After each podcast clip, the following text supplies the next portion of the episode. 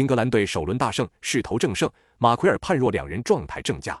咱们一起来看看赛前有哪些关键信息。一，索斯盖特在世界杯首战使用了四二三一阵型，其中双后腰攻击属性极强的贝林厄姆搭档防守属性的莱斯，效果非常不错。预计本场队阵容不会进行很大改变。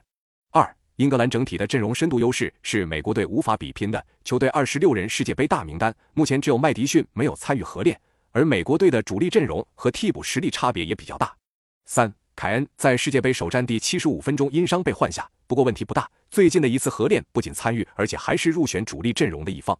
四，二零一八年世界杯拿到季军，去年欧洲杯拿到亚军。这支英格兰队是处于上升期的，二十九岁的凯恩，二十七岁的快乐男孩斯特林和格拉利什，还有更为年轻的萨卡、福登、贝林厄姆，经过去年欧洲杯亚军的经历，肯定也会更成熟。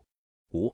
美国队前场核心普利西奇是这支球队的领军人物，他已经达成了国家队五十场出场的里程碑，并在五十二场比赛中交出了二十一球、十二助攻的上佳表现，包括世界杯首战的助攻。值得一提的是，其效力于英超的切尔西对英格兰球员非常了解。